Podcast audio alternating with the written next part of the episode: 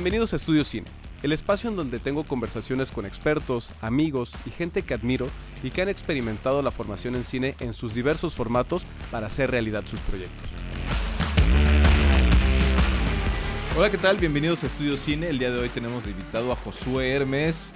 Eh, cineasta, creador, creativo, eh, utilizas el lenguaje audiovisual de maneras súper interesantes, José. Bienvenido.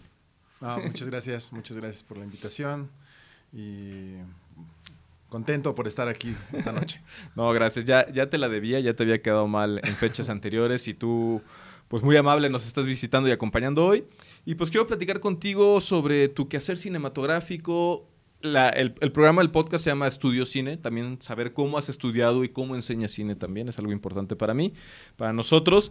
Pero hay algo que, con lo que quiero empezar que tiene que ver con este sesgo, este rasgo multidisciplinar que tienes, con el que te presentas también, y que pues hablas de lo abstracto, de lo onírico, de lo corporal. Me gustaría empezar en qué es, qué es eso que estás haciendo en la UAP que son, que veo en Facebook, que veo en Instagram, que son videos súper interesantes en los cuales mezclas proyectores, este, cámaras modificadas, lentes, manipulas la, imagen. ¿Qué, ¿Qué, es eso que estás haciendo ahí? Eh, pues bueno, afortunadamente como desde que me regresé a Puebla, porque yo estuve en la Ciudad de México casi 13 años, eh, como que me llegó una cena, un rayo me iluminó, tuve una epifanía y decidí hacer, y me llegó el cine experimental, ¿no? Me llegó el cine experimental, eh, el cine expandido, y eso con el tiempo fue nutriendo esta posibilidad de yo entrar al Colegio de Artes Plásticas, ¿no? ARPA está compuesto por el Colegio de Artes Cinematográficas, Artes Plásticas, Arte Digital y Mercadotecnia. Entonces yo realmente entré a la de, a la de cine y desde, desde un inicio me dieron una clase en artes plásticas que tenía que ver con proyectos en video. Que en su inicio era como una tendencia a mostrémosle cómo hacer a los estudiantes de artes plásticas un poco de video. Video, ¿no? Video, llámese videoclip, llámese cortometraje. Pero desde un inicio también yo sentí que el, programa permitía como un rango en donde pues hacía falta como esta cuestión de las artes audiovisuales, o sea, lo, audiovisual dedicado realmente hacia el arte, ¿no? hacia la expresión, que por ahí transitaba pues el cine experimental, el cine expandido, el, el mapping, eh, este, eh, y bueno, pues diferentes como discursos, ¿no? Que, pueden entremezclarse. Y entonces, poco a poco me empezaron a dar más clases de, artes plásticas. Ok, ok. entonces... ¿También relacionadas como el video o ya más pues, de...? Pues justo, ¿no? O sea, más bien me, empezó, me, empezaron a dar foto y este semestre en particular me dieron dos clases que fueron las de eh, Performance 2 y Accionismo.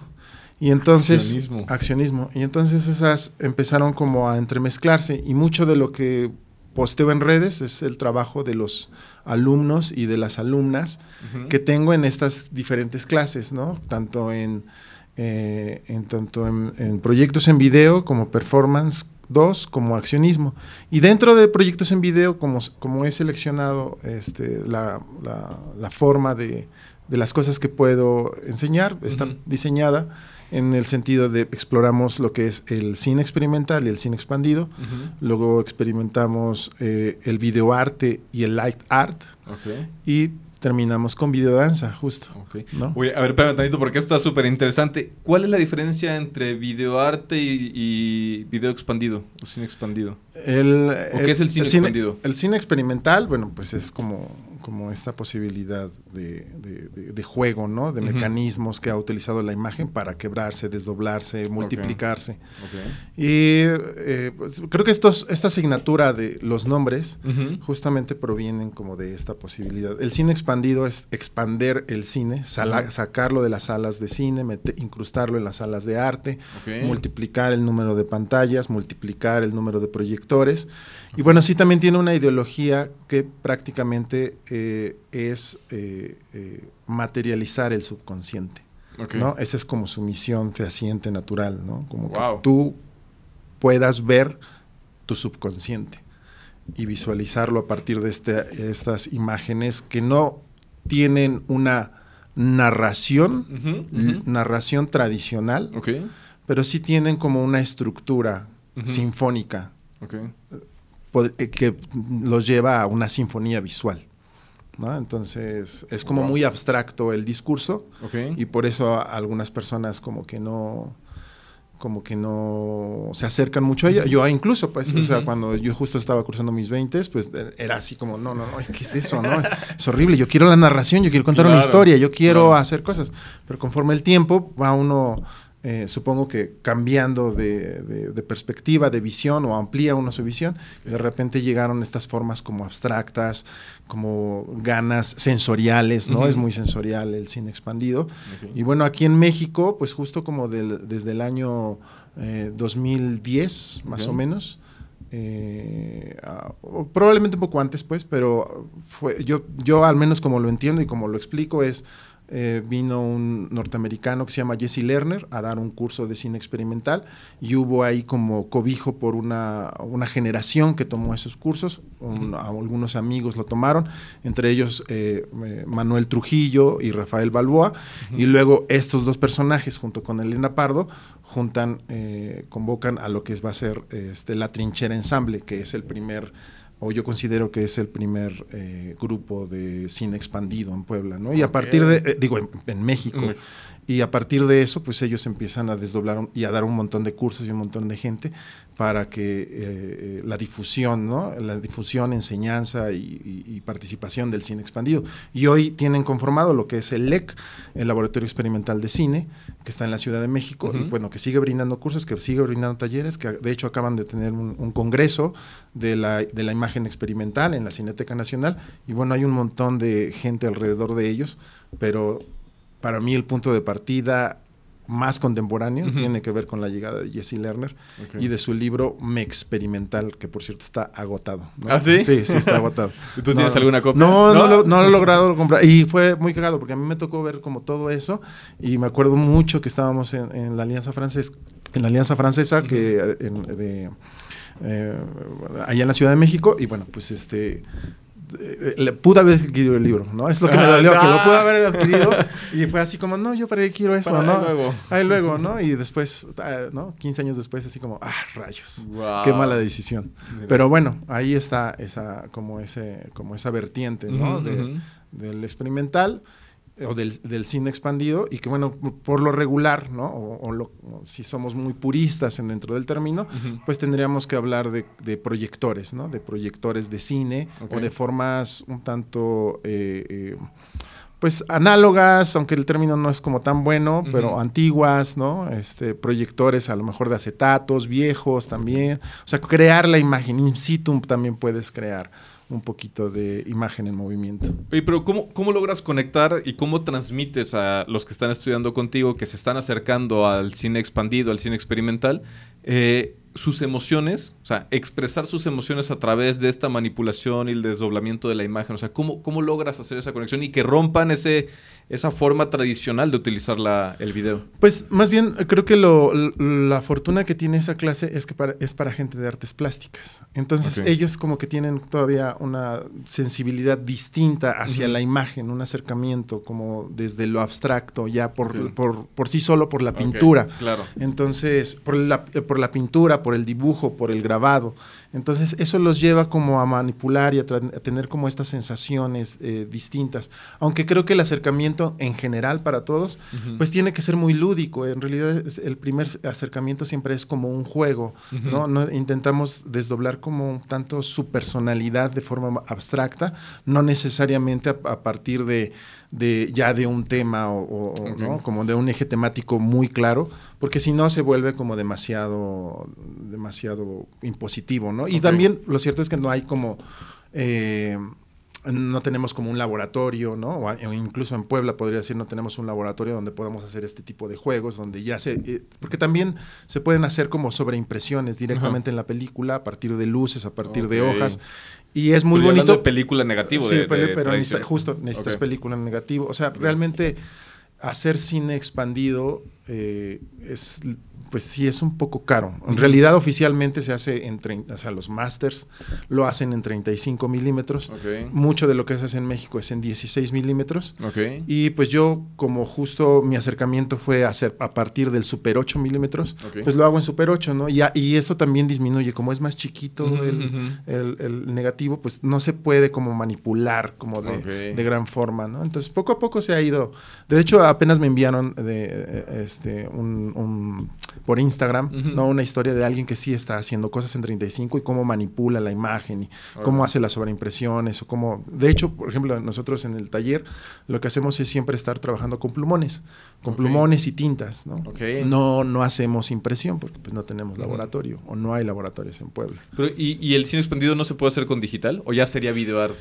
Pues ya, no, o sea, que sí ha habido, es que es una línea, te digo que, si quería, que si quieres ser como muy purista, eh, pues sí, desde luego que tendrías que hacerlo como, como en cine, pero sí hay como proyectos en, en, video que de repente están más cercanos como a live cinema, ¿no? Como o, yo como lo entiendo es al live cinema es como esta manipulación en vivo de varios, varias cosas.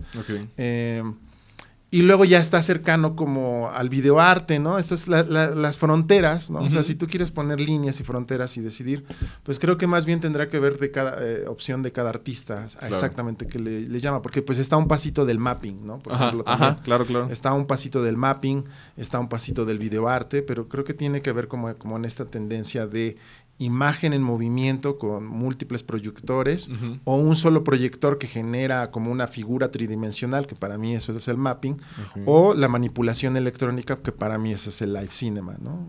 o, el, o el VJ, ¿no? El, el, video jockey, que es, pues mientras suena música, pues tú pones tú manipulas la imagen para que vaya como al ritmo y amenizar, ¿no? Claro. Este, alguna fiesta o, que generalmente es música electrónica. Entonces, pues es todo un mundo que se puede explorar y... Sí, sí, sí, sí, totalmente. Entonces hay como mucha vertiente y, muchas posibilidades visuales a partir de esto, ¿no? Entonces, para mí esas son realmente las artes audiovisuales, ¿no? Que, me refieren a, esta posibilidad de transitar por el, por el arte, ¿no? A partir del audiovisual, que hay cine de arte, pero el cine en sí ya es como otra cosa mucho más grande y mucho más amplia, ¿no? En donde encontramos pues documental, animación, ¿no? Este, eh, cine ensayo, ¿no?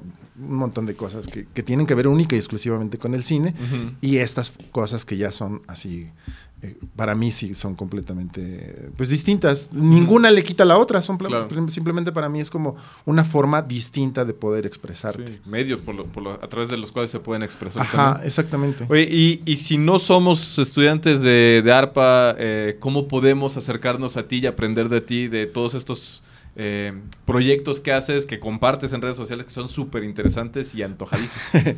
pues gracias, gracias. Eh, hace poco tuve una, un taller, más bien lo que voy organizando son como pequeños talleres. De repente pues la vida no da o los tiempos no dan.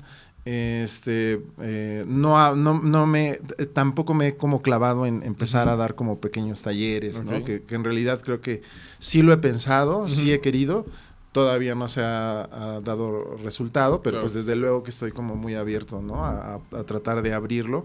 Eh, fue una de principios audiovisuales eh, y pues podría dar uno, o sea, que exacto, cine expandido, este performance, eh, videoarte, estoy eh, muero por dar uno de videoarte. ¿Ah, sí? sí, sí, porque realmente también lo cierto es que los resultados son como bastante satisfactorios, porque hay mucha habilidad por la gente que, que, que, cuando se entera del medio dice, ah, sirve para esto, ¿no? Claro. Entonces empieza como a moldear su imaginario de lo que pensaba que era a lo que puede ser. Y esa transición es la que es muy rica dependiendo de los de los mismos recursos que tiene la persona, que tiene el artista. Entonces se va diversificando cada vez más y eso lo va haciendo así, es una explosión, ¿no? Yo les llamo los días de galería en la escuela y digo, no, los días de galería compartimos, ¿no? Dentro de la misma aula, compartimos esta posibilidad de, expresiva de lo que traen y, es, y las expresiones son completamente variantes, ¿no? Totalmente. Oye, ¿y tú crees que o sea, si por ejemplo hicieras talleres así, ¿hay gente que, hay público para esos talleres o todavía hay que formar al público y compartirle qué tipo de, o sea, qué es esto que estás haciendo como para que se pueda interesar, porque yo creo que es muy interesante y creo que también a quien se quiera dedicar a un cine tradicional, narrativo, eh, tradicional, eh, le podría servir muchísimo conocer estas formas de desdoblar la imagen, de expandir la imagen para, para poder generar ideas nuevas, ¿no? Sí, justo, justo yo también lo creo. Eh, porque eso me pasó, ¿no? O sea, yo como cineasta eh, tradicional o de ficción, de narrativa de, ficción tradicional, eh, cuando empecé a transitar, empecé a encontrar como nuevas formas, ¿no? Y de repente fue así como, ah, como que era muy sencillo, o muy tradicional lo que estaba haciendo. ahora me interesan como nuevos juegos, nuevas, nuevas narrativas, nuevas formas de, contar eh, y de expresar. Entonces, creo que sí funciona, creo que sí podría ser interesante pues para públicos de artes plásticas, de cine, de performance o cualquier persona interesada como en la imagen, eh, videoastas, ¿no? Que, estén interesados, B-jockeys, eh, VJs. Entonces, sí, creo que hay, por ahí hay un público eh, no, no conjuntado, más bien está, está, como disperso. Okay. Eh, creo que sí, de repente hay que explicarlo, porque de hecho justo en este taller me, empezaron a preguntar, cuando me pedían informe, me decían, oye, pero ¿de qué es? ¿no? Y yo trataba de explicarlo y, no me entendían, ¿no? Entonces, ya al final, cuando lo vieron, este, dije, les hice un post en donde decía, es el es el, es el, taller que te tienes que vivirlo para saber de qué se trata, porque no, no, no acabas de entender si van a pintar, si van a proyectar, si, o sea, qué es lo que vamos a hacer en el taller. Claro. Y tiene, tiene que pasar por esta eh, sensación eh, como pues no palpable de lo que estás haciendo, ¿no? Sino estás jugando un poco con tus sentimientos, con tus sensaciones, con tu subconsciente y plasmarlo en imagen y que todo es y que todo es libre, ¿no? es, es, muy raro, ¿no? De hecho, este, yo le digo con los alumnos y las alumnas, es, muy, eh, es, la clase que no vas a reprobar, es imposible que no es la tarea que no puedes entregar mal, ¿no? Claro. Porque no hay eh, como mecanismos de comparación, sí, claro, de evaluar, de evaluar eso, ¿no? Y por ejemplo, cuando vemos nosotros futurismo, o sea, eh, el, la, única prueba de del cine futurista, que es la Vita futurista, eh, eh, está perdida. Está perdida y no visualizada en México, porque yo tengo entendido que está que Movie tiene una copia, pero no está autorizada en México. Entonces, en realidad, y hasta hace, y eso no tiene mucho, según yo, y hasta antes de eso estaba como súper perdida. Entonces, no hay forma de decir que eso sí es futurista o no es futurista. Lo único que está, pues, es el manifiesto futurista, donde tienen los 14 puntos, y es como tan ambiguo, ¿no? que hay una frase que yo siempre pongo de ejemplo, dice, dice, ah, vamos a promover los estados teatralizados. ¿Los estados qué, perdón? Teatralizados. Tráeme una imagen con estados teatralizados. No te puedo explicar qué es, porque yo tengo un entendimiento de eso, pero quiero tu entendimiento de eso. Tráelo. Ah. Tráelo y vemos que y, vemos de qué se trata, ¿no? Y eso es lo rico, ¿no? Que cada quien entiende esa palabra, pues, de manera diferente. Y así, y así los 14, ¿no? o sea, está, eh, es como una forma, ¿no? Muy rica de enfrentarse a la imagen, ¿no? Porque también creo que de pronto en el cine se prejuzga demasiado la imagen. Sí, entonces es como una forma mucho más suave de acercamiento, libre, liberadora incluso. Justo, justo eso te iba a decir. Creo que incluso a todos los que estamos en cine o estamos estudiando o formando en cine, creo que deberíamos de pasar por, por estudios así, por experiencias así, porque nos centramos tanto en la imagen estructurada, en la estética tradicional, en la búsqueda de algo específico, pero que ya tiene referentes previos a los cuales estamos tratando de acercarnos y esto pues rompe todos los paradigmas y todas las ideas preconcebidas y, sí, sí, sí. y creo que sería necesario. Apúntame al próximo taller que hagas, buenísimo, ya, ya está, ya dijo, ¿eh? ya estamos, ya estamos. Ok, buenísimo. Sí, sí, creo que tiene como esta. Justo estaba, ahorita que mencionaste eso me acordé que en la mañana me viste en, la invitación de Instagram. ¿De cuál? De... de... Instagram. Ah, sí, sí, sí, claro, claro. En la mañana. Entonces ya, este, pues ya también te envié la invitación, pero vi en tu estado que decía, este, no no, romper el eje. Ah, prohibido romper el eje. Y yo dije, no, San Martín, mi peli está llena de, de, de rupturas de eje. Me encanta romper el eje. Me encanta. Una, vez, que lo, una vez que lo aprendí, dije, ah, ah, de aquí soy, de aquí soy. Pum, ¿Cómo crees? Sí, claro. Bueno, ahí tenemos una materia que se dedica literalmente a que los chicos aprendan a no romper el eje. Bueno, es que se rompe el eje también hay una forma de no romper el eje, ¿no? Más bien hay, eh, es la antirregla, ¿no? que, hay reglas para romper el eje. Fuera de eso, pues sí, no se entiende, ¿no? Claro. Pero sí hay formas ahí como que también hay que aprenderse para saber cómo, cómo está, cómo está ahí. Pero sí, sí, sí, creo que, creo que, ajá, yo creo que fue parte como de esta búsqueda que por la cual he transitado, que la cual estoy muy agradecido. Pero, este, pues bienvenido, ¿no? Pues lo voy a armar nada más exclusivo para que, para que, podamos vivirlo. Eso. Este, sí, creo que te estás volviendo referente en todo esto que tiene que ver con, con el cine experimental, que ahora ya me estás compartiendo que también le, le llamas cine expandido. Y pues nada, o sea, seguir haciendo. Tocaremos otros temas de todo lo que haces, de todo lo que exploras, que también seguramente te ayuda a poder explorar estas, estas formas de crear imagen, ¿no? Eh, antes de, irnos a, otro tipo de exploraciones, como tiene que ver la danza, que yo, el primer acercamiento que tuve de ti, que, en donde te conocí, fue más en la danza. Y ya luego me enteré que también estabas haciendo cine, pero ya hablaremos de eso. Ahorita lo que me interesa platicar contigo es algo que también, en, lo cual te has hecho referente, en lo cual muchas personas hablan bien de ti y con admiración, que es eh, que tú has hecho películas, has hecho cine sin pedirle permiso a nadie sin tener esa búsqueda o esa necesidad de si no tengo la lana de los tantos millones, no la hago. Y has hecho cine con bajo presupuesto, o no sé si llamarlo con cero presupuesto. ¿Cómo, has ese, cómo, cómo, cómo, has transitado por eso y cómo es que has tomado esa decisión y cómo has configurado tus equipos y tus proyectos para poder hacer películas, largometrajes, con lo que tienes a la mano, con lo que has conseguido, con lo que has construido alrededor de ti? Claro. Pues siempre, eh, bueno, más bien, ahora menciono mucho esto de que ningún cineasta o estudiante de cine, hombre o mujer, debería preguntarle a una institución cuándo hacer cine, ¿no? Que depende de ellos o de ellas, ¿no? Esa decisión de cuándo debes hacer cine y viene única y exclusivamente de ti. Porque creo que si estás esperando que la institución esperar más bien en general es terrible, ¿no? Porque llega, eh, entras en un vacío semi existencial en donde pues no vas a, siento que no vas a llegar a ningún lugar. Creo que todo inició cuando me rechazaron mi, proyecto de tesis. me rechazaron mi proyecto de tesis en, la AMSI. Eh, eran seis proyectos seleccionados y entonces éramos 12, 12 directores. ¿Pero cuánto era el grupo de alumnos? De 12, tal cual? 12 tal cual y solamente se iban a filmar 6. Había trabajo para 6. Entonces yo estaba como súper emocionado y bla, bla, bla. Y lo cierto es que mi profesor, era, mi profesor me odiaba. ¿no? ¿Ya, eras, ¿Ya, eras, expandido o todavía no te expandías? No, no, todavía no expandía, ¿no? Eh, eh, mi profesor me odiaba, este, eh, siempre me regañaba, ¿no? Salíamos de las juntas de, de las clases, ¿no?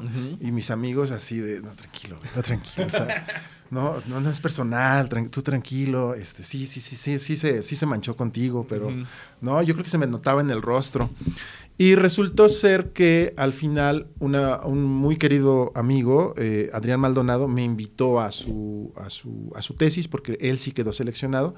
Y yo, yo, me, yo fui ahí como productor.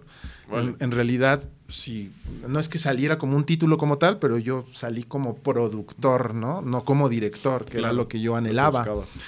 Y entonces eh, pasaron como dos años tratando de, como configurar. Por cierto, el corto de mi amigo quedó muy bien, yo le ayudé a editarlo, ¿no? O sea, como tuve como una experiencia de decir, bueno, tienes que producir, tienes que editar, tienes que hacerte responsable del corto que, estás, que está al frente. Claro. Y sentí que se logró.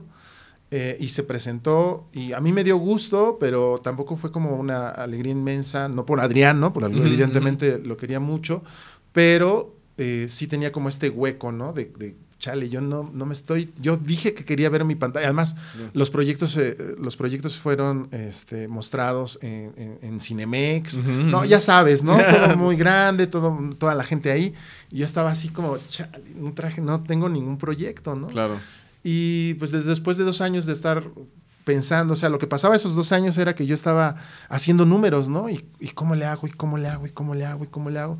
¿Durante los estudios o ya te habiendo no, ya, terminado? Ya, ya había terminado, ¿no? Ya había terminado y entonces estuve pensando esos dos años que, que, cómo hacerle, ¿no? Los números no me daban porque también creo que esa es otra cosa que, que pasa en las escuelas, en las escuelas, que es siempre te dicen revisa tu presupuesto, ve tu presupuesto, analiza, no puedes salir si no tienes machado el presupuesto. Y entonces nunca me, nunca me hacían juego los números, ¿no? Decía, es que no tengo esta lana, es que no tengo esta lana, es que no tengo esta lana. Hasta que un día creo que me cansé y, dije, bueno, tengo tanto dinero, tengo este, este corto, tengo dos amigos, este, un par de personas y, vámonos, ¿no? Vámonos a hacerlo. Y es, fue, que, fue el proyecto de Sentimientos, que de hecho ni siquiera tuve como tal fotógrafo, porque al, amigo que yo le había dicho que, que sí me iba a fotografiar, que es otro querido amigo, Rocco Ruiz Gomar, pues él, él ah, fue, vino a Puebla, me seteó, ¿no? Me dijo, pues yo pondría una luz ahí, yo pondría una luz acá, yo pondría esto acá, y haría esto acá. Y dije, ah, órale. al momento, a la hora de la hora, me dijo, es que no puedo ir no puedo ir porque se me atraviesa la chama y no sé qué, bla, bla, bla. Y entonces me quedé como al a, la mitad, pero dije, bueno, ya me dijo dónde van las luces, ¿no? Entonces ya no tengo como que pensar yo qué hacer y tal cual, ¿no? O sea, otro amigo que me había, este, eh, que me había apoyado con el equipo, fue quien operó la cámara. Él operó la cámara. Pero, ¿Aquí en Puebla? Aquí en Puebla, aquí en Puebla. Siempre he filmado en Puebla. estamos hablando de 2000, ¿qué? Estamos hablando del 2004. 2004. Del 2004. Sí, estábamos filmando, aquí en 2004. atrás del en la fuga de Don Porfirio ahí sucedía el corto y pues nada, quedó muy bonito. De hecho fue para el eh, fue para el concurso del primer festival de cine de Puebla que dirigía Joshua. Eh, y entonces pues nada, yo ya me sentía así como como súper super ganador y también había entendido como esta como esta posibilidad de realmente poder hacer el cortometraje, ¿no? Y había quedado como muy bien. y lo, fui a editar una noche con un amigo en la Ciudad de México, otro amigo este, que tiene, Ulises Juárez, que tiene su estudio de grabación, pues hizo el, sonido, lo arregló, lo dejó, pues tal cual, bien. Y entonces, pues nada, estuvimos como, yo estuve muy satisfecho y contento. Y justo por esas fechas eh, había terminado otro cortometraje, eh, pero ese, ese era una animación, pero justo Ulises Juárez es quien había metido el dinero. a mi primer corto, digamos, profesional fue ese, fue Aguas. Y en ello me invitaron a dirigir, ¿no? Me dijeron, oye, invitan a dirigir. Y yo no puse nada de dinero. O sea, yo nada más lo dirigí. qué afortunado. Ajá, sí, sí, sí, fue una fortuna realmente. Porque de hecho ni lo iba a dirigir yo. O sea, más bien a alguien que no quiso dirigirlo, me lo propuso y resultó, era para un concurso en radioactivo y resultó que no ganó, o sea, sí participó en el concurso radioactivo, no ganó y yo lo mandé al Festival de La Habana y fue seleccionado, selección, selección oficial en el Festival de La Habana y de La Habana lo llevaron a Uruguay y de Uruguay se estuvo ahí por algunos otros lugares, ¿no? Entonces estuvo muy chido porque de hecho en ese, en ese cortometraje realmente yo tenía todavía problemas de decir, si van a pegar mis planos, porque aparte el, no había como una toma dos, o sea, todo era toma uno, toma uno, toma uno, y nada más ir pegando, pegando, pegando, pegando, pegando todos los renders. Órale. Entonces yo estaba así súper asustado porque dije, no manches, donde no haya pegado nada, o sea, donde esté mal, donde me brinque el eje, donde no se entiende. Y cuando terminó ese cortometraje de aguas, yo estaba con la plena seguridad de que por fin yo sabía cortar y pegar planos. y desde el rodaje. sí, y desde el rodaje, ¿no? Entonces estaba, estaba como muy satisfecho por la experiencia. Y eso me llevó junto con otro corto que se llama Mariana, como a decir, bueno, pues sí, pues sí, o sea, conjuntando esfuerzos es como logro hacer eh, eh, películas, ¿no? O sea, llamando, solicitando apoyo. Claro. Eh, y sí hay que tener un presupuesto, ¿no? Es un presupuesto mínimo para subsanar como todas las necesidades de producción. ¿Qué es lo que te iba a decir? Normalmente, ¿qué, eh, eh, ese presupuesto mínimo que necesitas, ¿en qué, qué es lo que dices? En esto no puede faltar. O sea, hay muchas cosas que pueden ser gratis, por así decirlo, la ayuda de tus compañeros, de tus amigos, el equipo muchas veces, pero ¿qué es lo que no puede faltar? La comida. Es lo Siempre la comida. O sea, es la comida. O sea, lo primero que tienes que presupuestar es contar las cabezas que van a ir a tu rodaje y decir, ok, eh, van a ir, no sé, 15, 20, 25. saber cuánto van a comer, si, o sea, qué vas a dar, aparte de la comida, ¿no? Si no sé qué, no sé cuánto. Sacar el, eso, multiplicarlo por el número de días de que vas a rodar y ahí tienes tu línea base, ¿no? De lo que, de lo que va. Sí, que es lo mínimo que le puedes dar a la banda que te está echando la mano. Sí, totalmente. Una comida decente. Totalmente, exactamente. ¿Y, cuántas horas ruedas más o menos? Pues varía, varía de proyecto en proyecto y creo que hasta de día en día. okay, o sea, claro. ajá, claro. Lo que pasa es que justo, o sea, creo que en la, en la escuela lo que te enseñan es el by the book, lo cual creo que está padre y es necesario. Y entonces son como una serie de pasos y pautas a seguir. Pero justo son pautas. Cuando te enfrentas a la realidad, te das cuenta que todo empieza a cobrar vida y todo y el caos se te viene encima, ¿no? Entonces te das cuenta que no, que no tienes control sobre ello y, que tu, orden del día se empieza a desmoronar así como, como castillos de arena, ¿no? Y, claro. y, que tienes que empezar a improvisar, ¿no? Y ese improvisar es en donde tienes que empezar a, poner el carácter, ¿no? De hecho, ahí se forja la dirección cinematográfica, ¿no? Dentro del caos, dentro del ¿y ahora qué hacemos, no? Eh, y ahora está lloviendo, ¿qué, esperamos? nos esperamos, grabamos, eh, ¿va a funcionar eso que está grabando? ¿No va a funcionar? ¿Va a pegar? ¿Se va a ver la luz horrible? ¿No? O sea, como una serie de pasos que van, que van cayendo en el día a día y que en el by the book pues no lo enseñas porque pues no dices, ah, pues hoy les llovió, ¿no? Claro. y que por, lo, por lo regular en la escuela pues estás, hablando de cortometrajes. Y es completamente distinto cuando ya estás hablando de largometrajes porque estás hablando como un número multiplicado de días un número multiplicado de estrés, porque no es igual que llegues al día, la energía que tienes en el día 3 a la que tienes en el día 10 a la que tienes en el día 22, ¿no?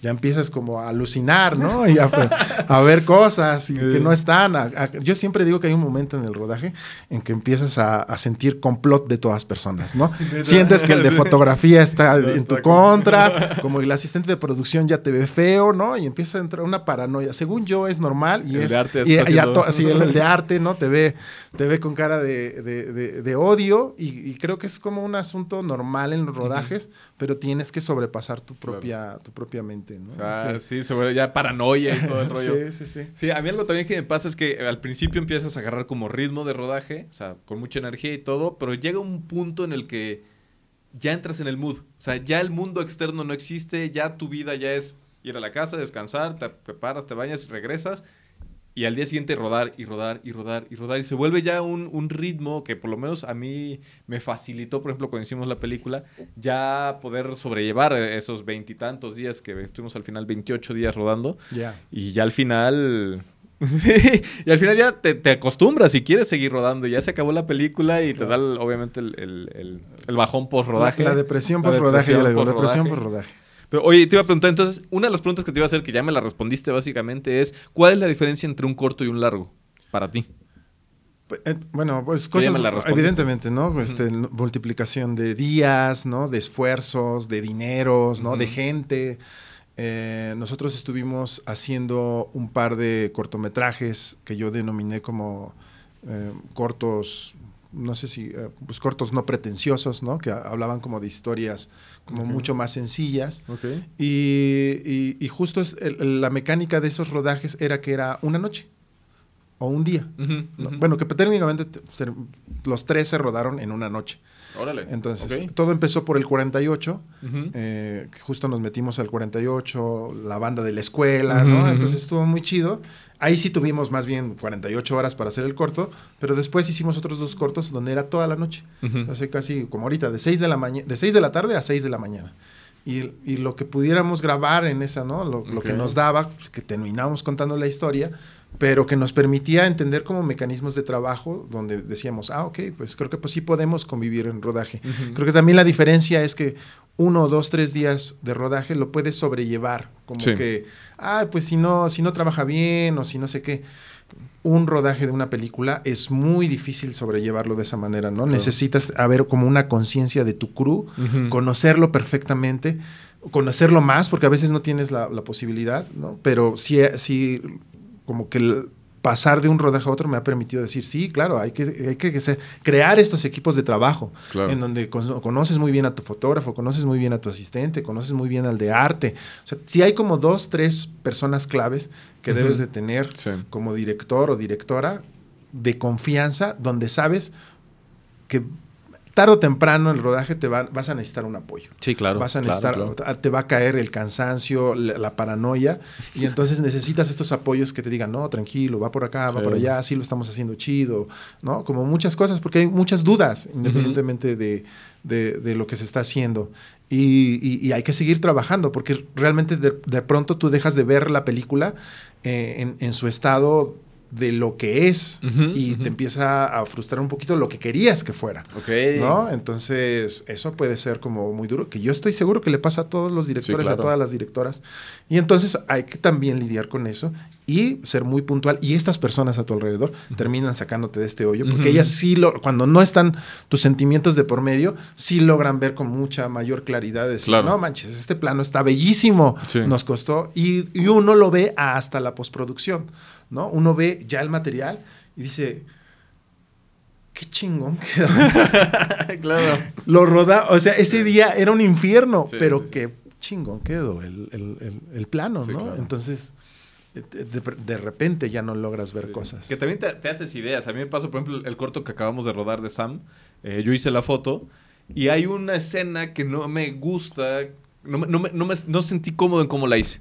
Y en mi cabeza la recuerdo y digo, qué horrible escena. Pero veo los rushes, veo las fotos, veo los, los, eh, capturas de pantalla. Y digo, ah, cabrón, pues no está tan mal, sí está chida, pero sí te quedas con esos, esos monstruos, esos fantasmas que, claro, sí, totalmente. te van siguiendo. ¿eh? Sí, sí, sí, sí. Y, y eh, pasa esto, ¿no? Que en realidad cada individuo dentro del rodaje trae su trip.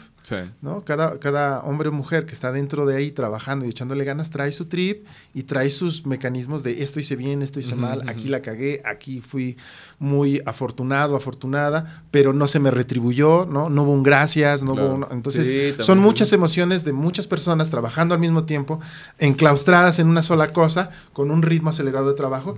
Pues es obvio que es caos, es, es, una bomba al molotov ahí puesta. claro. Sí, sí, sí. Oye, y a ver, ¿tienes de largo lo, lo que tengo aquí yo eh, apuntado es Tierra de Ladrones, mañana ya no estaremos aquí y Paradojas, el inicio de un final feliz. Así son los largos que has hecho. Sí, son los largos que hemos hecho.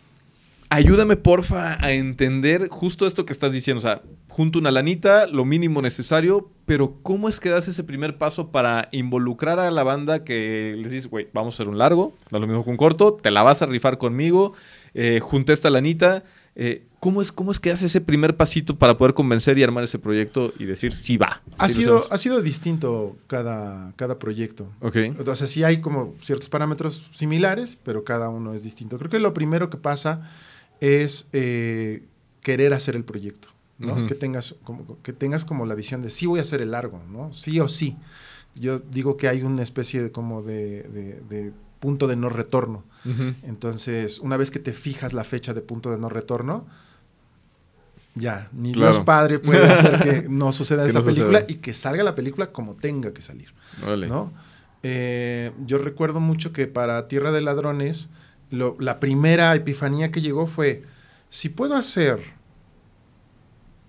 fueron casi, fueron cinco minutos en una noche, entonces puedo el próximo año pasarme como haciendo tres cortometrajes en el año o juntarlo todo y hacer un largo, ¿no? y, hacer un largo. Y si costó, bueno, y, más, y si más o menos fueron cinco minutos, pues tengo, ¿cuántas noches necesito, no? y todo. Y, Ingeniería inversa, hiciste Sí, hay, hay una, una, cosa, ahí partió. Lo segundo que estaba, que eso ya a lo mejor no tiene nada que ver, es que yo tenía el complejo Orson Welles, ¿no? que es que yo lo llamo a querer a los, los y las directoras menores de 25 años que quieren forzosamente hacer una película a los 25 años. Okay. Yo tenía 24, me faltaba un año, y yo dije, yo como Orson Welles voy a hacer mi película a los 25 años, ¿no? Entonces estaba necio con eso y pues sucedió. ¿Y a los 25 hiciste Tierra de Ladrones? A los 25 hice Tierra de Ladrones. Oh, muy bien, muy bien. Y lo segundo que pasó es que junté el presupuesto, ya no me acuerdo de la contabilidad de días, el punto es que partí con, para los días de producción, 60 mil pesos. Esa era la otra pregunta que te iba a hacer y que gracias por compartirnosla. el, monto que yo tenía era de 60 mil pesos para 30 días de rodaje. Para 30 días de rodaje. Híjole, está rudo, ¿eh? Está súper rudo. Entonces, eh, se logró tener como las comidas y este pues éramos, éramos unos chavos, ¿no? también, también. Haciendo cine. Y pues un montón de apoyo. Hay un montón de dinero que, que se metió a, la película, pero que no está contabilizado. O sea, yo tenía en efectivo 60 mil pesos para tenerlo. Pero mi mamá por ahí tenía otro, otro tanto que estuvo aportando entre taxis y cenas. Claro, claro. Y cenas. Y otro tanto, eh, el papá de un amigo eh, un papá de David Arroyo, que su papá también se llama David Arroyo, este y que estuvo en transporte. O sea, haciendo el paro. Haciendo el paro. O sea, lo que llegaba es que llegaba como de su chamba y nos iba a recoger al, set y entonces nos llevaba, ¿no? Nos llevaba de la locación, nos llevaba a mi casa, ¿no? Y en mi casa todos cenábamos. Y había una como una mecánica como de esa manera. Y pues sí, efectivamente, pues nadie, nadie, nadie... Eh, ¿Cobró? Nadie cobró. no hubo ningún pago de locación, ¿no? Todas las locaciones. Y como éramos, eh, tuve la ventaja y el apoyo enorme de toda la gente de Shonaka para, pues, estar en sus calles, ¿no? Estar con su gente y que nos prestaran una casa. Órale. Que nos prestaron una casa así casi 24 horas, ¿no? Y que toda la colonia sabía que estábamos ahí. Eh, eso es bueno, tenías ahí el contacto del líder o algo porque... Ajá, sí, sí, sí, sí, sí, teníamos como apoyo por parte de la gente de Shonaka, fue muy, muy bello. Tanto que, por ejemplo, ahorita, ahorita recuerdo de esas cosas que no deben hacer muchachos, muchachas, estudiantes de cine, es que un día eh, yo no llevaba asistente, ¿no? Yo, yo era el productor, yo era el... Bueno, sí, sí tuve eh, asistente de dirección dos semanas distintas pero pues rodamos cuatro, ¿no? Entonces tuve una semana sí, una semana no, una semana sí, una semana no. Vale, Entonces de esas de semanas no, yo fungía como gerente de producción, productor y asistente de dirección y director. y, padre y madre a la vez. Sí, hacía las tortas, aparte hacía las tortas ahí. Entonces, eh, pues se me olvidó que había que grabar una locación, ¿no? O sea, se me había olvidado que ese día grabábamos y nunca pedí el permiso de, de, de, pues, de donde íbamos a grabar. ¿Que era una locación, una casa? Que era ajá, el techo de una casa. Y entonces, pues le dije a, a, un, chico que estaba como gerenciando algunas locaciones, pero esa en particular no. Y entonces yo le dije, oye, pues súbete hasta allá, tócale al vecino y dile que si nos deja subir a su casa, que vamos a estar ahí como unas cuatro horas. Que y pues, terminaron siendo ocho. Y, los, y lo estuvimos esperando, ¿no? Y después de un rato regresa y nos dice, dice que sí. Y estuvimos ahí de como 10 de la noche a 4 de la mañana. Y el, señor se desveló, pues. Ahí estaba. Pero estaba súper interesado, no estaba viendo la escena y todo, y lo que hacíamos y todo. Pero pues nos entregó su noche, ¿no? ¿Me entiendes? y, y, logramos sacar la escena y se ve bellísima porque pues era el techo, Shonaka, pues se ve todo Puebla, ¿no? Claro. Este, o medio se alcanza a ver, ¿no? Entonces, eh, pues eh, teníamos como este tipo de cosas, ¿no? Claro. O sea, evidentemente, cuando, cuando tú haces eh, un cine que no está soportado por un equipo de trabajo como muy grueso, pues evidentemente lo va a cobrar como distintos errores. Claro también pues el sueño pues no importaba tanto en esos momentos, ¿no? Era así como, es como la emoción. Sí, sí, sí. Como la emoción de querer hacer cine. y a los 25, en una Puebla que no hacía cine, que no había un contexto tan de, cine, ahorita ya hay mucha más banda, hay muchos más movimientos. Claro, y pues la gente, nos, me acuerdo que los taxistas nos deseaban un chingo de suerte. ¿no? decían, ¿qué están haciendo chicos? No, pues una película. Ay, ¿en serio? Ay, no, súper chido, no sé qué, bla, bla. Tuvimos apoyo también como de, de Secretaría de Cultura del Estado. Claro. En aquel entonces estaba como muy, había una oficina y una persona en general de comisión de filmaciones, entonces pues tuvimos mucho apoyo por parte de ella y por, este, por seguridad pública, ¿no? Entonces la película se hizo con esta enorme energía de múltiples personas, con muchas ganas de hacer cine, con, con, ganas de explorar y saber qué es eso, y también los actores y las actrices que participaron dentro de la película, pues era esto, la emoción de participar, de estar, de crear.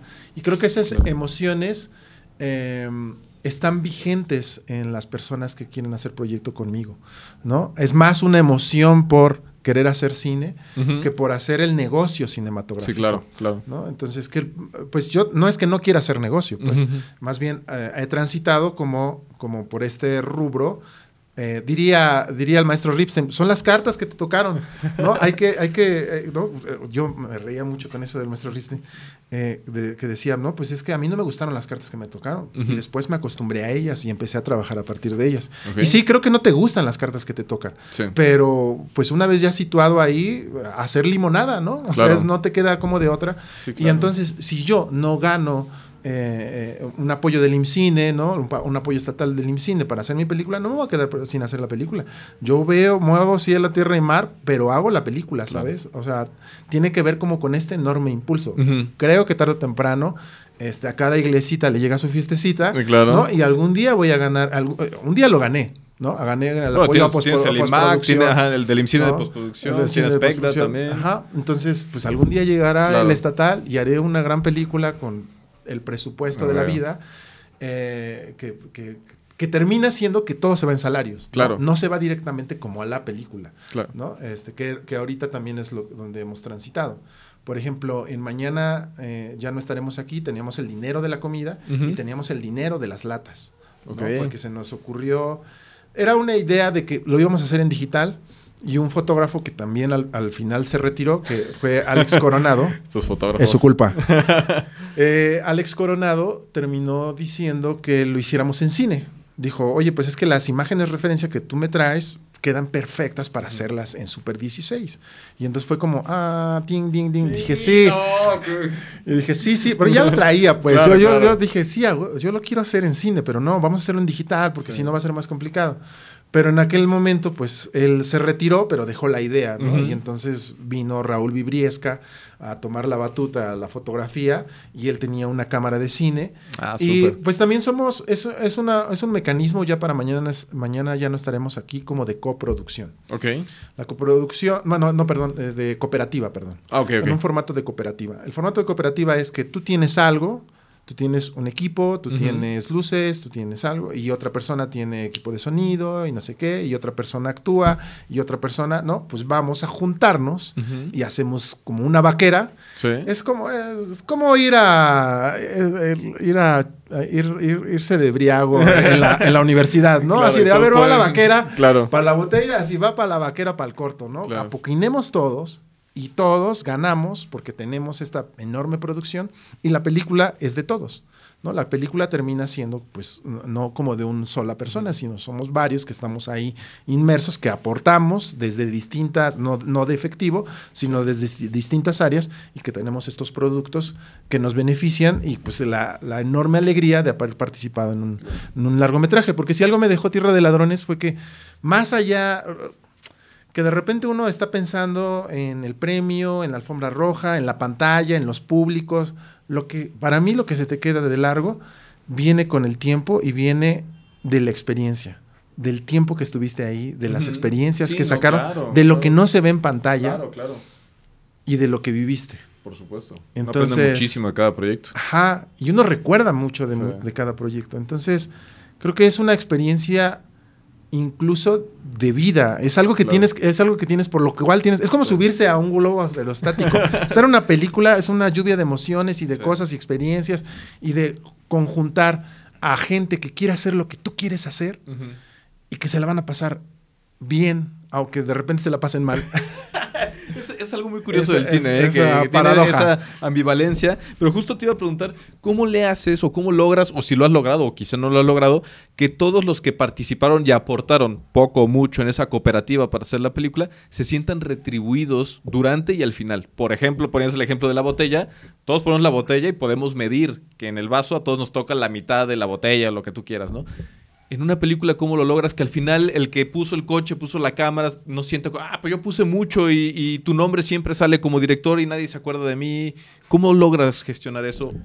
¿O crees que nunca se ha logrado y cada quien se queda con lo que ganó? No, creo, que, aprendió? creo que todo el mundo se queda como con este recuerdo, ¿no? Y de las cosas, y de la experiencia, ¿no? Porque también lo que había pasado en Puebla es que no había existido como experiencias de largometrajes. Sí. ¿No? Eh, entonces, sobre todo con mañana ya no estaremos aquí, como que había gente que quería estar, conocía gente, mucha gente que podía estar en la película, que no las llamaba porque ya no había para comidas. Ok, claro. Y aún así la comida tampoco fue como la, el, el, globo de oro, ¿no? O sea, tampoco, o sea, ajá, no era que, que la comida estuviera excelente, pero pues nada más era cumplía, lo necesario. Lo necesario, ¿no? Entonces, sí siento que hubo personas que no estaban como tan contentas y otras que sí estuvieron muy contentas. Debe ser, creo que, yo, yo lo explico, y sobre todo en paradojas lo apliqué y creo que funcionó mejor. Tú debes estar seguro que cuando, o segura, que cuando te invitan a un rodaje, el por qué y para qué aceptas. Si tú no lo tienes claro, claro, claro, si tú no lo tienes claro, entonces caos seguro. ¿Para qué voy a ir a ese rodaje? Quiero ganar dinero, o sea, si yo lo que quiero obtener es dinero del, rodaje, pues entonces tengo que ir, estar en rodajes donde todo lo que hay es dinero, claro. ¿no? O sea, en una producción de Netflix, en una producción de, de, del IMCINE, en una producción de, pues de la Ciudad de México, ¿no? Donde están generando estos, estas lanas, estos buenos salarios, y ahí están. Pero cuando se arma una producción independiente o de otro carácter o que se sabe que no tiene dinero, debes estar seguro, segura de que va a haber escasez de cosas. Claro. ¿no? Yo, por ejemplo, tengo la... Probablemente me tocaron muchos rodajes así como demasiado guerrilleros cuando era muy joven. Y de repente yo empecé a ir, incluso cuando me pagaban el rodaje, yo llegaba desayunado o sea, yo era así de, no, yo ya vengo comido, no, yo ya alarmé, este, hagan lo que quieran, ¿no? Si no sirven nada, yo aquí estoy chido, porque yo ya lo tengo pensado. Y traigo un itacate, ¿no? por si las dudas. por si las dudas, porque ya me la conozco. Entonces, tiene que ver como con esto. No vengo a que me den de comer. Claro. No vengo a que me den de comer, no vengo a que me den dinero. ¿A qué vengo? ¿No? Vengo a participar, vengo a integrarme. También pasa con los asistentes, porque creo que es más fácil ser cabeza de... hay más intereses cuando eres cabeza de, área, ¿no? O sea, si eres director de, director de, eh, arte o, de diseño de producción, pues dices, bueno, estoy al frente, ¿no? Esto que va, a pasar va a ser con mi nombre. Pero cuando eres el tercer asistente o el segundo o el runner, pues te preguntas, bueno, y qué? ¿No? Y también tiene que ver como con estas intenciones de que sepas lo que vas a ganar. Y yo lo pongo desde un principio cuando hago mis proyectos, ¿no? Le digo, una, este, quédate muy consciente, está esto. Me gusta ser como muy claro. Hay esto, no hay esto, no hay lana, no va a haber esto, va, va, a pasar, van a ser tantos días, te necesito así, te necesito asado, tenlo consciente. Sí. Vete a tu casa, piénsalo con la almohada y me dices en dos días, ¿no? Y si me dices que no, no te lo tomo mal. Entiendo perfectamente que no te quieras meter eh, a un proyecto como este. Y ha pasado gente que me ha dicho que no, ha, pasado gente que me dice que ni ya ni me vuelve a contestar, ¿no? O sea, es como yo te aviso y nunca me avisa.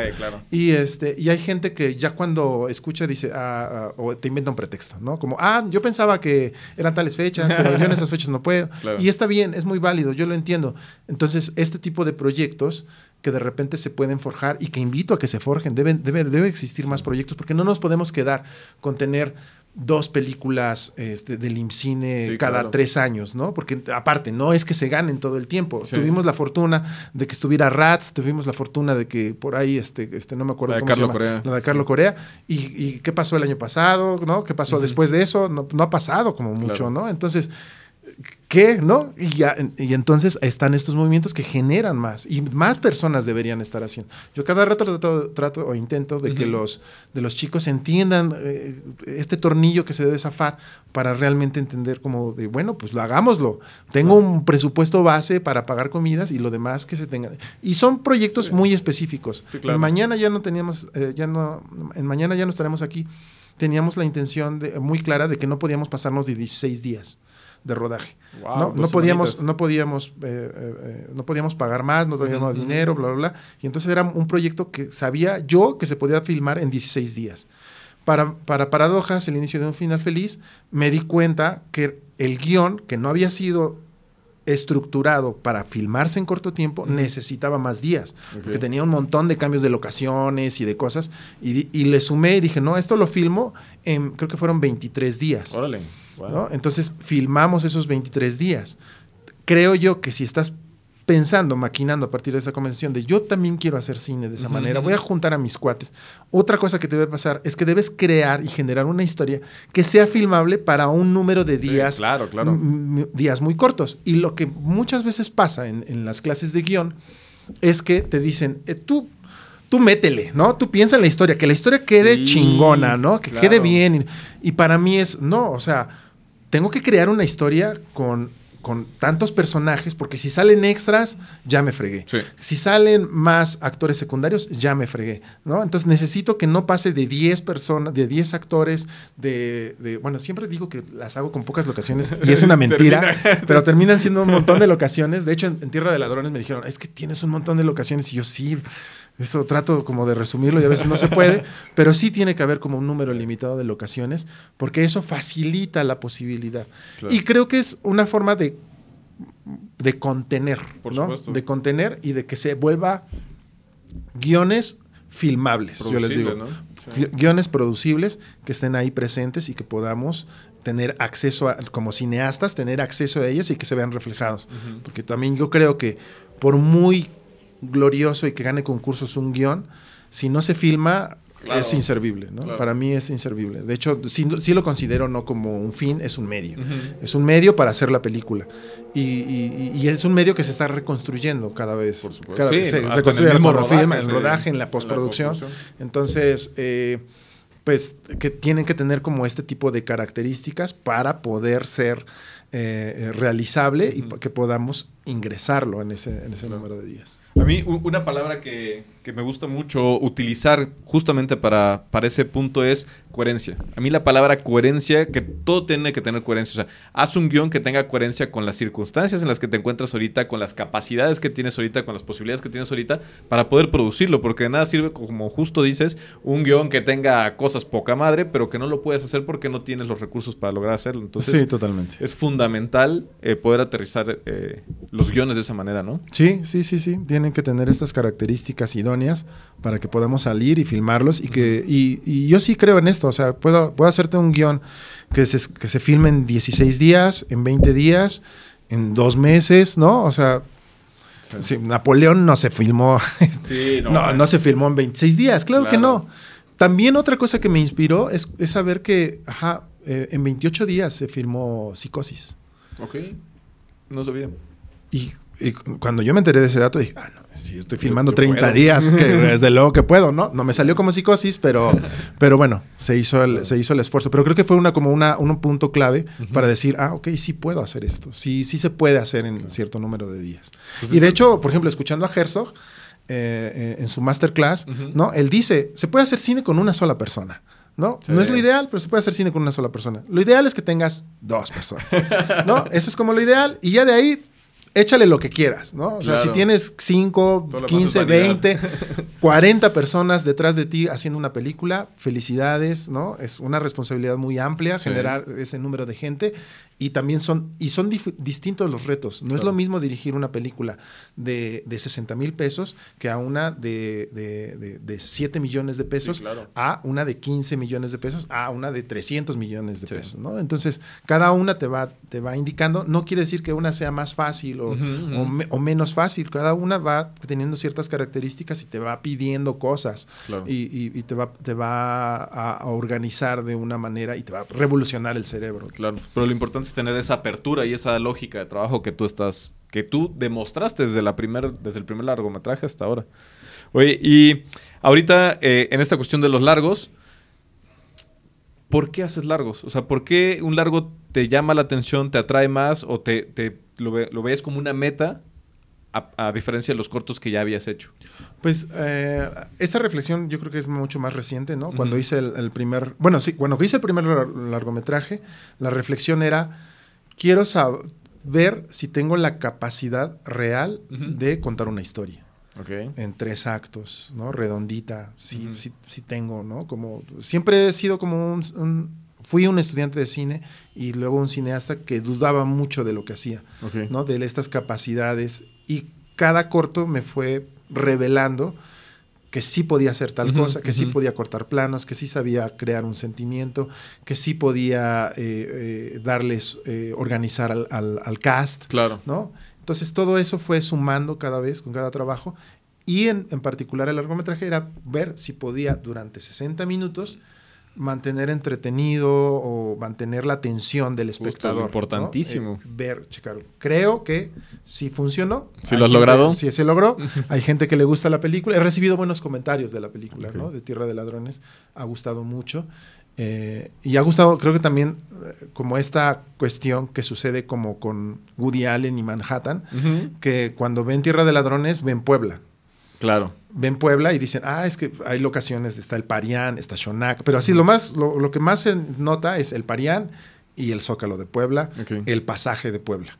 ¿no? O sea, cuando ven el pasaje es así, ¿no? Yo he pasado por ahí, claro. ¿no? O sea, esta historia me está conectando porque yo he pasado por ahí y he visto cosas parecidas a, la que, a las que estás mostrando. Y esa conexión es como muy valiosa, que probablemente no he repetido en mis recientes proyectos, pero pues ahí está. Eh, luego, creo que la intención es como... Eh, pues ya no era como, como educacional, en el sentido de, bueno, quiero ver si la, en qué soy hábil, sino em, como poder eh, estructurar la historia para que... Ay, perdón, se me fue, se me fue la pregunta. Eh, que por qué largo y no. ah, ¿por, qué largo, ajá, ¿por qué largo y por qué, no, por qué no corto? Creo yo que tiene que ver con una posibilidad comercial, ¿no? Considero que tengo que generar productos que se vea, que sean vendibles. Claro. Y creo que el cortometraje no es vendible. No, no tiene un circuito. No tiene un circuito, no tiene. Y en cambio el largometraje sí. El largometraje es como si hiciéramos esta botella de agua. Vamos a decir, vamos a, dedicarnos a hacer botellas de agua. Y no importa que ya esté Bonafón, no importa que ya esté lo que sea. Podemos hacerlo, podemos ponerlo en nuestra marca y ahí va a estar. Y alguien lo va a querer comprar. Todo lo que hagan, todo lo que hace cualquier persona es comprable. Y de repente los cortos no son comprables.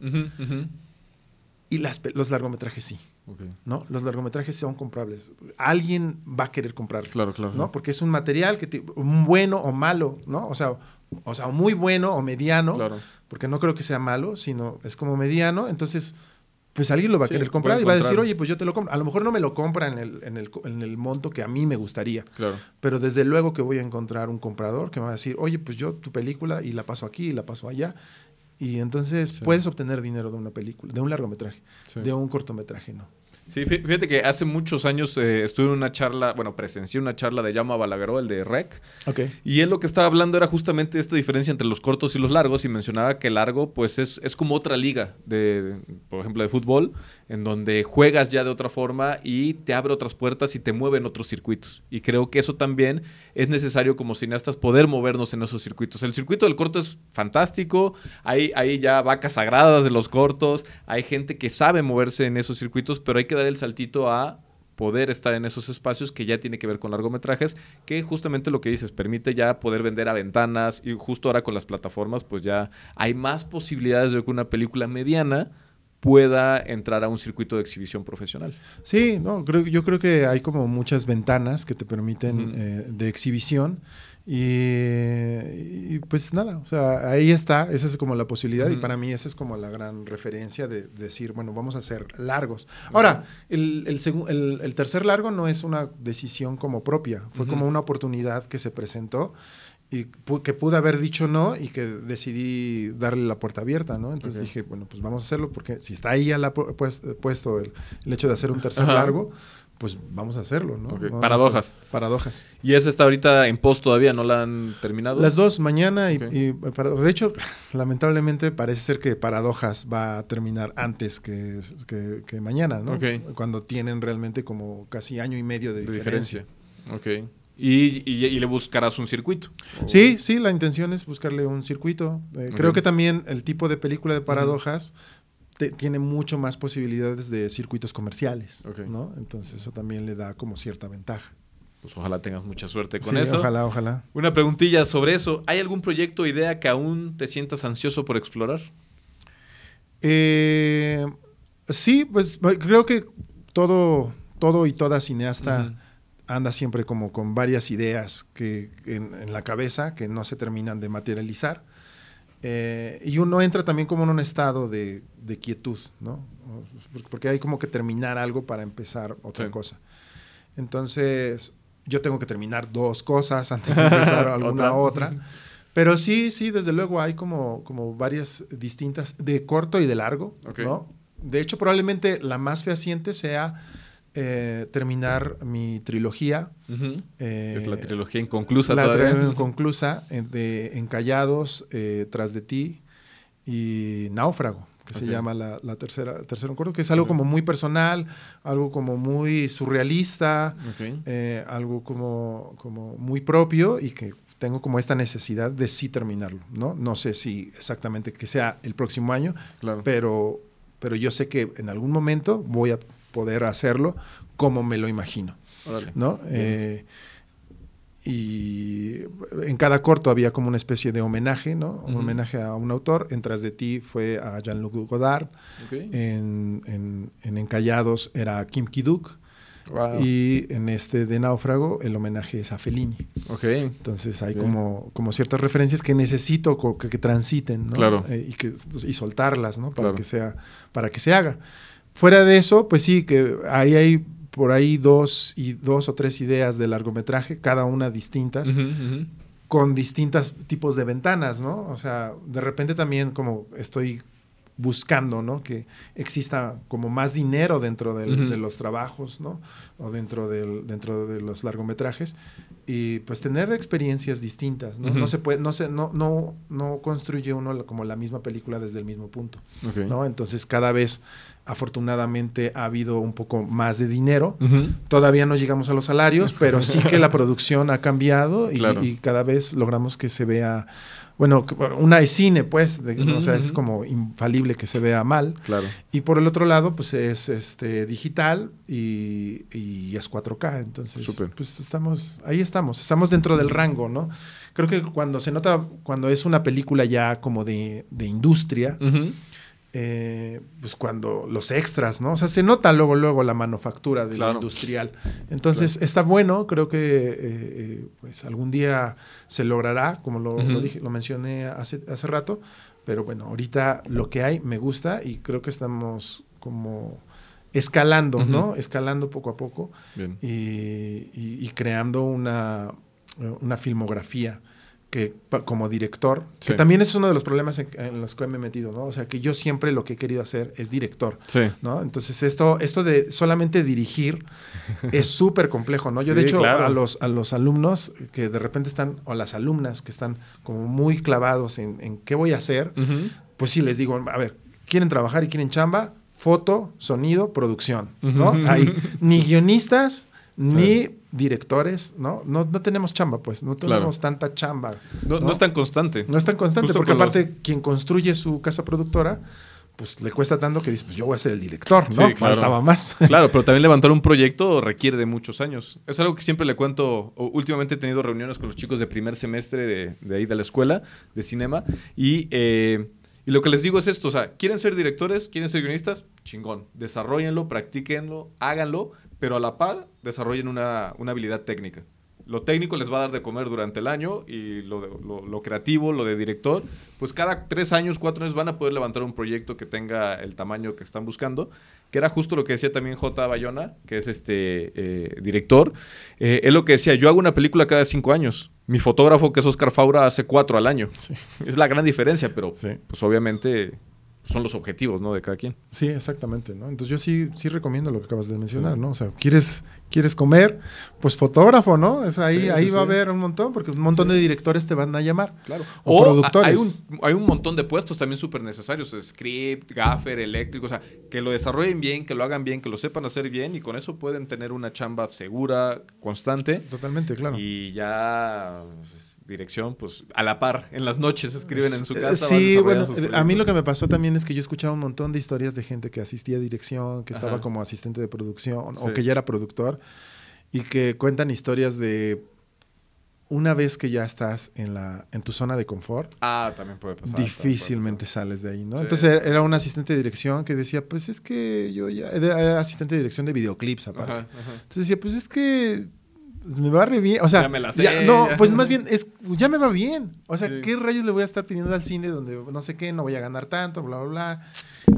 ¿Ya qué le hago? Mejor aquí está segurito, estaba poca madre, me lo estaba pasando chido, ¿no? Entonces, nunca, ajá, creo que me mantengo al margen de la comodidad para tener siempre este impulso joven claro. de decir, ¿no? De, de, estar en la trinchera porque es lo que te impulsa a querer, a querer llegar y a estar todo el tiempo, ¿no? Totalmente de acuerdo. Eso sí.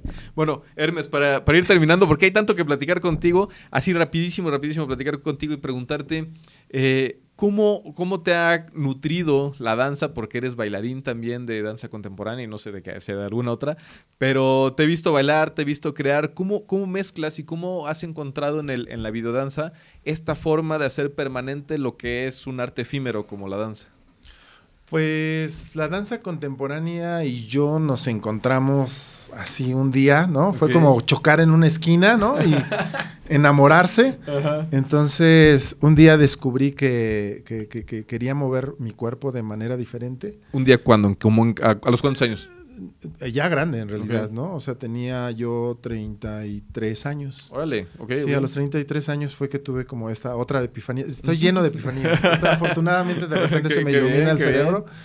Y entonces, eh, de hecho fue, fue, fue, de hecho, me acuerdo perfectamente, estaba viendo, estaba en, la computadora de mi hermana,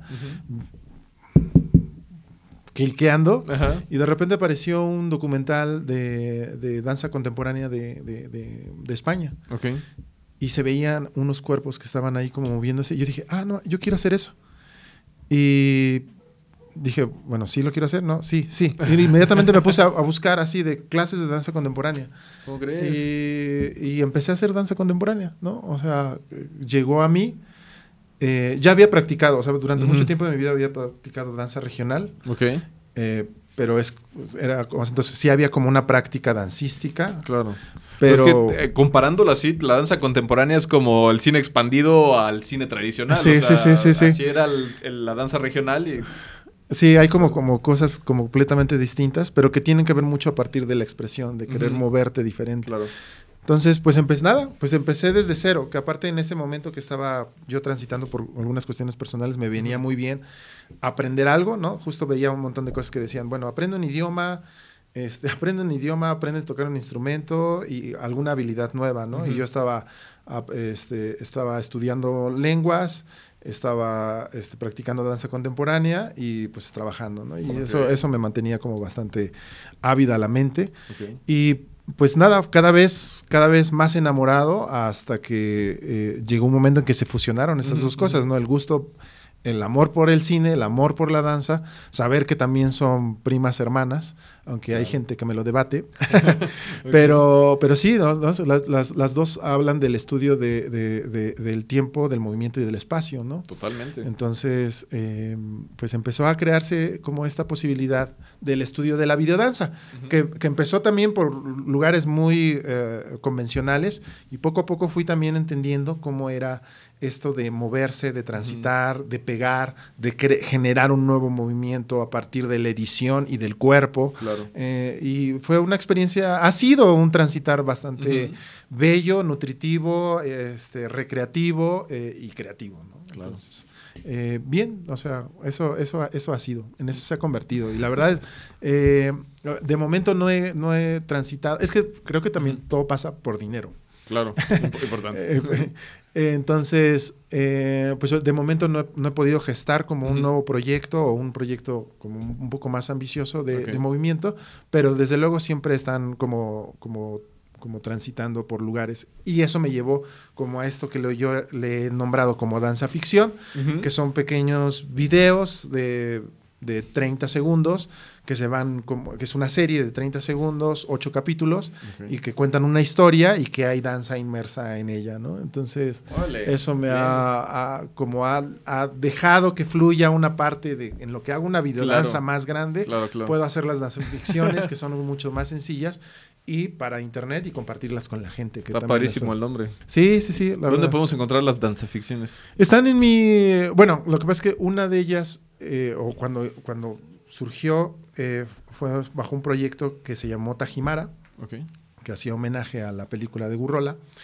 Eh, y cuando lo subimos al Instagram, tuvimos esta eh, enorme idea entre Idalit Vargas, que es la bailarina, y yo, que yo subía mis videos y ella subía los suyos. Entonces, y, en aquel entonces nada más fueron seis videos. Entonces, esos tres capítulos yo solamente en mi Instagram están esos tres, los tres, los tres míos. y faltan los, los tres de ella. Pero están en el de ella. Están en el de ella. Entonces, bueno, pero mis redes me encuentran como Josué Hermes en, en, Instagram. Solo tengo Instagram, entonces ahí y ahí están este, esos tres capítulos de lo que se llamó Tajimara. Y luego hice una danza ficción, ya, y ahí fue cuando llegué a los ocho capítulos. Eh, y entonces me di cuenta, dije, no, pues yo tengo que tener los ocho capítulos, ¿no? Entonces ya, ya están formales eh, y, se, y se vende, y ahí dice, van diciendo, y dice capítulo uno, capítulo dos. Eh, se llama Alguien tiene que matarlo. Ok. ¿no? Entonces, y lo promocionábamos igual, así le poníamos un póster, avisábamos que íbamos a sacar el nuevo capítulo y nos fue bastante bien, bastante ah, bien. Es la interacción con, con, lo, en Instagram, que yo considero que es como la nueva televisión, o sea, ya nadie ve televisión, lo único que vende son historias, ¿no? Entonces era como fácil, como en lugar de ver un anuncio de comida o lo que sea, vieran como un capítulo de algo y que te dejara interesado en otro algo, como querer regresar. Está padrísimo a, ver. y el concepto de danza ficción. Sí, sí, y, la verdad no es algo que yo diga, ah, no, que ya no aparezca. No, al contrario, me gustaría que más gente hiciera danza, danza ficciones o que tomaran el formato y empezaran a construir sus propias cosas. Y yo estaría encantado de, me etiquetan, ¿no? Y yo estaría encantado de ver sus capítulos porque es algo como muy chido y aparte pues en vertical. ¿Qué reglas tiene la danza ficción? Consideras que debería tener? Pues creo que de danza, evidentemente, una historia y narración. Es, lo mínimo necesario. Sí, es lo mínimo necesario. Sí, no, no es como tan compleja. Eh, entonces, pues nada, es como muy bonita para los amantes de la danza contemporánea. Y pues nada, yo sigo entrenándome como, como, como bailarín, sigo ah, haciendo cosas y ahorita estoy eh, en conjunto con Néstor Palacios eh, creamos un grupo, movimiento que se llama Mubstracto y también estamos en Instagram y pues tenemos nuestras actividades, ¿no? También, de hecho, de hecho Sam participó, ¿no? Sí, hubo una presentación en Casolinca, me parece, presentación en Casolinca y ahí estuvimos. Eh, que en aquel entonces lo único que hicimos fue generar un grupo que, que, que, se presentara. Pero ahorita, antes de eso habíamos tenido nuestros nuestra temporada y ahorita, de hecho, ahorita en noviembre ah. vamos a también a tener nuestra temporada en Olinka. Bien, bien. ¿no? Vamos a presentarnos como Mubstracto. Súper. Pues hay que estar al pendiente de tus redes sociales para poder asistir a Mubstracto. Y por ahí, ya para ir cerrando, eh, vi que, eh, ya no recuerdo en qué red social porque lo busqué hace rato, vas a dar un taller de, de acción. Voy a de, cine de acción. Voy a darte un taller de cine de acción. ¿Y eso de dónde? ¿Qué es un taller de cine de acción? Eh, de, pues de cine de acción, de cine de acción, de golpes. Bueno, en este caso, lo, que nos, nos, nos enfocamos es en la parte de los golpes, ¿no? Porque no tenemos autos ni motos que estrellar.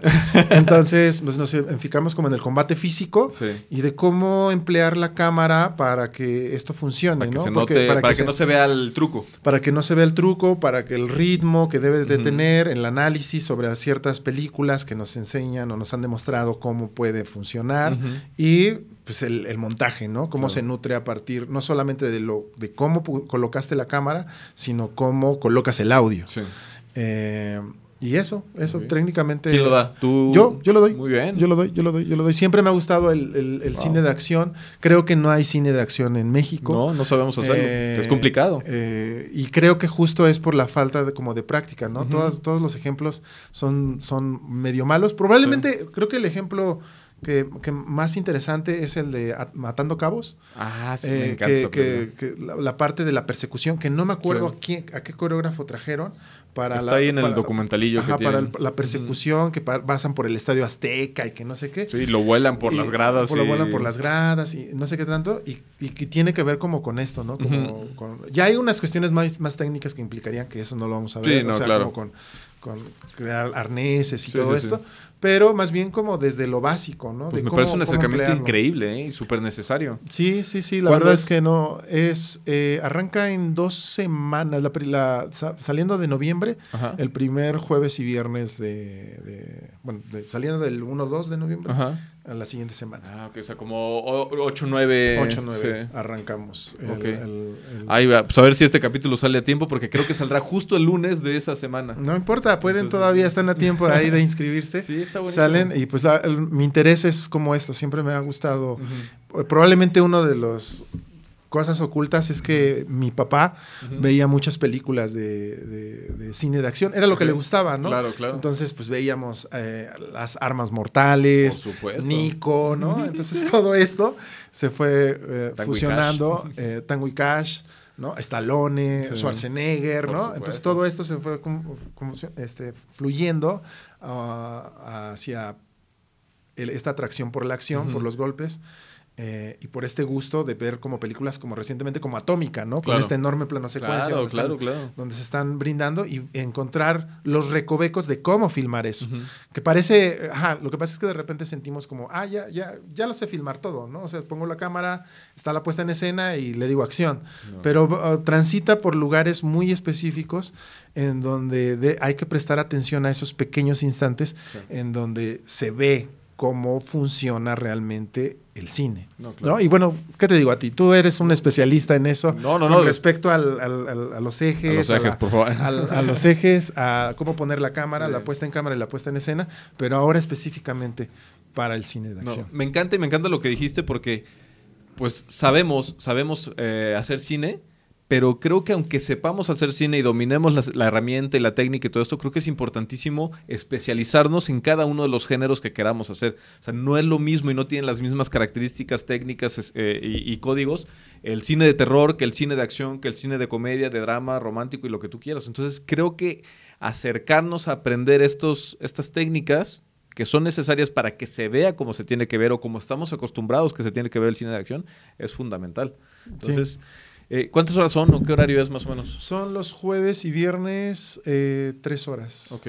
Tres horas. De todo noviembre y la mediados de diciembre. Órale, está súper bien. Sí, sí, está bien, porque también vamos a ver coreografía. O sea, es que la pelea hace coreografía, no solamente desde lo físico, sino también junto con la cámara. Entonces hay como unos elementos que deben estar como superpuestos. También es un, es, un, es un taller como muy físico, ¿no? O sea, no solo vas y filmas, ¿no? También tienes que pasar por la experiencia de estar frente a la cámara y ver cómo, cómo se mueve el cuerpo para que realmente se vea impactante. ¿Dónde podemos encontrar esa información?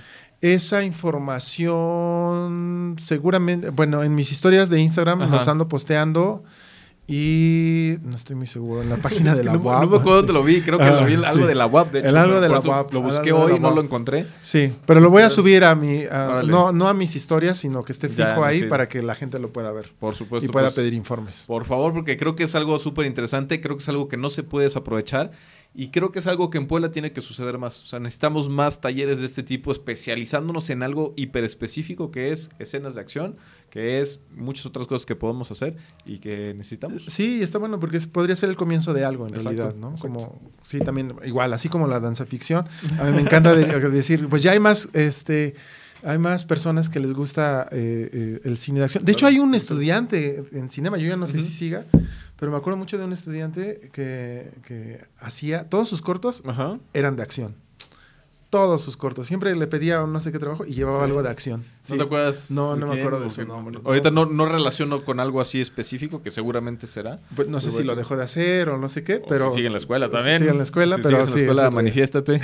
Estamos buscando. Exactamente. Va, va. Vientos. Pues, eh, Hermes, eh, quiero entregarte este, este parchecito para ti por habernos acompañado aquí en, el podcast. Eh, lo puedes poner donde gustes. Este, está súper chida tu chamarra, ¿eh? Gracias, Entonces, este, pues nada, agradecerte tu compañía, compartirnos todo tu, tu experiencia. Eh, nos quedó corta la sesión. Espero que en algunos meses nos puedas volver a acompañar, ya incluso quizá con una película terminada de las que tienes en postproducción, eh, con algún proyecto nuevo, ya con las experiencias aprendidas de estos talleres que estás dando de, cine de acción, que también existan más de, cine expandido y, entrarle quien quiera y quien pueda a las a las este, danza ficciones también. Exacto, exacto. No, pues nada, gracias, gracias a, a todo el público. Eh, y pues estamos muy agradecidos por estar. Super Hermes, pues muchísimas gracias. Y pues nada, síganos en redes sociales, ya saben, en Instagram, TikTok, YouTube. Eh, ahí nos pueden encontrar como arroba estudio cine podcast. Y pues sigamos teniendo más invitados y compartiendo con más, con más invitados y profesionales, expertos y amigos que nos acompañan aquí. Muchas gracias. Hasta luego. Gracias. Hermes.